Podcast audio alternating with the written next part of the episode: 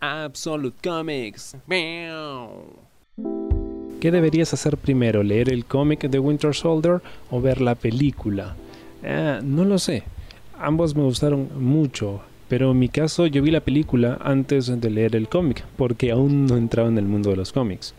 Cuando lo hice, pude notar muchas diferencias con la película. Sobre todo que, bueno, la película está mucho más basada, entre comillas, en la realidad.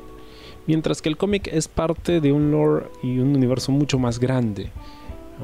Sin embargo, el guion de Ed Brubaker, pues, es quizá uno de los mejores que se ha hecho en Marvel en los últimos 20 años. Este escritor es especialista en historias sobre crimen, espías, misterio y demás. Y pues eso es básicamente eh, Winter Soldier.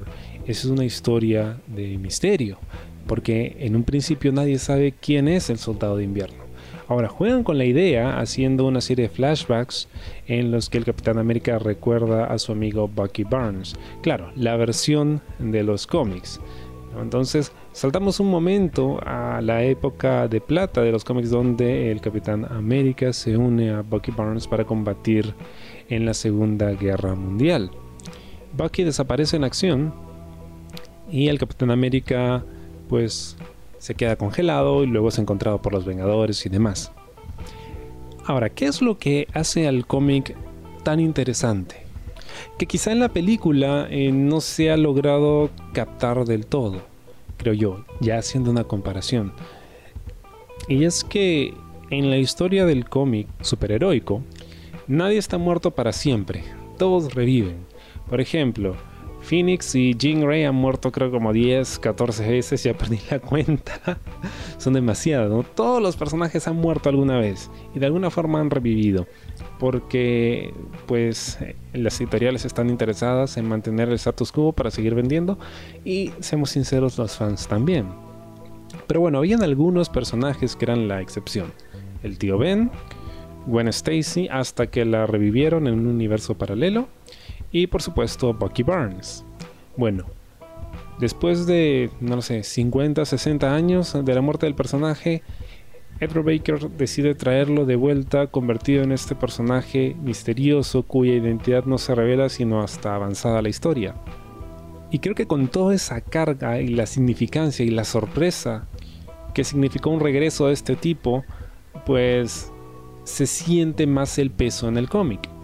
Porque en la película, eh, pues no, no pasa demasiado tiempo entre una y otra, ¿no? Creo que solo hay tres años de diferencia, entonces no es que se haya sentido la ausencia de, Bucky Barnes, ¿no?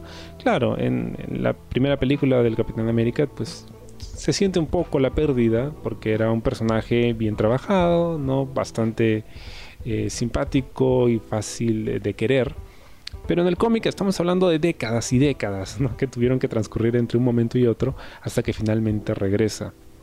Y esa quizás es la más grande diferencia y la gran ventaja que tiene el cómic sobre la película. Además que tenemos mucho más tiempo para respirarla y el misterio en la forma en la que lo maneja Ed Brubaker pues es genial, sobre todo cómo abre el cómic. Y esto no es un spoiler porque así empieza empezamos con una muerte, pero no cualquier muerte, estamos hablando de la muerte de Red Skull, de Cráneo Rojo, el villano más grande en la historia del Capitán América, muere en el primer número y nadie sabe cómo ni por qué.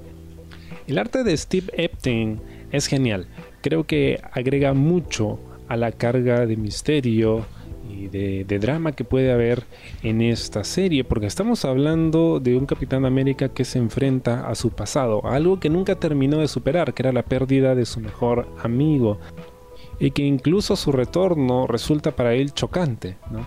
no quiere reconocer, no quiere aceptar que es así, y esto tiene un precio.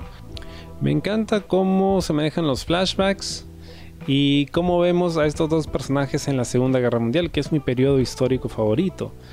Pero también me gusta cómo se maneja el Capitán América, porque es un hombre eh, que pues a fin de cuentas no ha terminado de superar muchas cosas de su pasado. ¿no? Creo que el vacilón del personaje es que es alguien que está fuera de su tiempo. Pero no solo fuera de su tiempo, sino también fuera de su realidad muchas veces. Ahora, el impacto de esta historia eh, va más allá de este arco, porque Ed Brubaker es uno de los escritores de Capitán América más celebrados que ha habido precisamente por cómo construyó toda una saga, ¿no? que continúa hasta incluso después de Civil War con spoilers supongo, la muerte del Capitán América y cómo Bucky Barnes toma su lugar. Ahora, ¿necesitas haber visto o leído algo del Capitán América para entender esta historia? Creo que no. Hasta cierto punto basta con que sepas que es el Capitán América, que viene de otra época, que tuvo un amigo que supuestamente había muerto y cuyo eh, villano principal muere al inicio y nadie sabe cómo ni por qué. Eh, vamos desarrollando luego la historia detrás de Bucky Barnes y cómo fue utilizado por una agencia del Partido Comunista Ruso para convertirse en un super soldado, en un arma que fue utilizada a lo largo de la historia para cometer diferentes asesinatos. Y, eso es lo interesante de este personaje, ¿no? que él también eh, tiene un conflicto interno, porque también ha sido lobotomizado, también tiene una historia que recuperar, que recordar, y cuando llega ese encuentro con el pasado inevitable, pues se da cuenta de que no era él, pero aún así es responsable por las acciones que cometió. Publicada originalmente entre 2005 y 2006, esta historia, pues, al ser una de las más populares, incluso haber tenido su película en el cine, pues, ha sido publicada en todas partes, en todos los formatos que puedas imaginarte.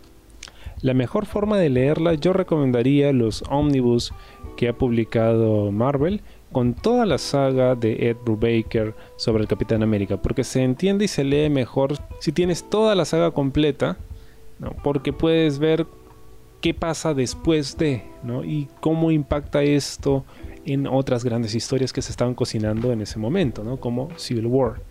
El Capitán América, Soldado de Invierno, es pues un cómic que no puedes dejar de leer.